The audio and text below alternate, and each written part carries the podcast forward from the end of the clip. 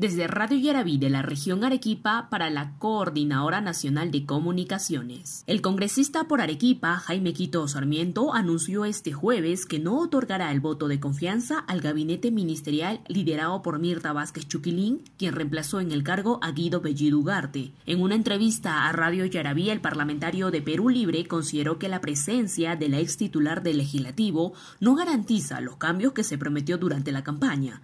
Asimismo, señaló que la designación de Vázquez Chuquilín en la presidencia del Consejo de Ministros representa un abrazo con la derecha. No, no vamos a dar el voto de confianza, que es lo que nosotros eh, venimos planteando, debido a que no hay ninguna garantía a mantener los cambios que hemos planteado desde la campaña. Lo que Perú Libre va a hacer es exigir y plantear que el programa, los planteamientos hechos en campaña se efectúen. Nosotros no podemos tener un doble discurso y no, se, no seguir este, haciendo creer que una cosa es con cajón y otra con guitarra. Aquí la situación tiene que ser clara. Los cambios se tienen que hacer, tienen que desarrollar y ya es el momento, es, era el momento oportuno de hacerlo. Pero bueno, vemos que hay un retroceso. Tras la salida de Bellido Ugarte, el congresista adelantó que la bancada oficialista exigirá al jefe de Estado, Pedro Castillo Terrones, que respete el programa de Perú Libre y se impulse el cambio de la Constitución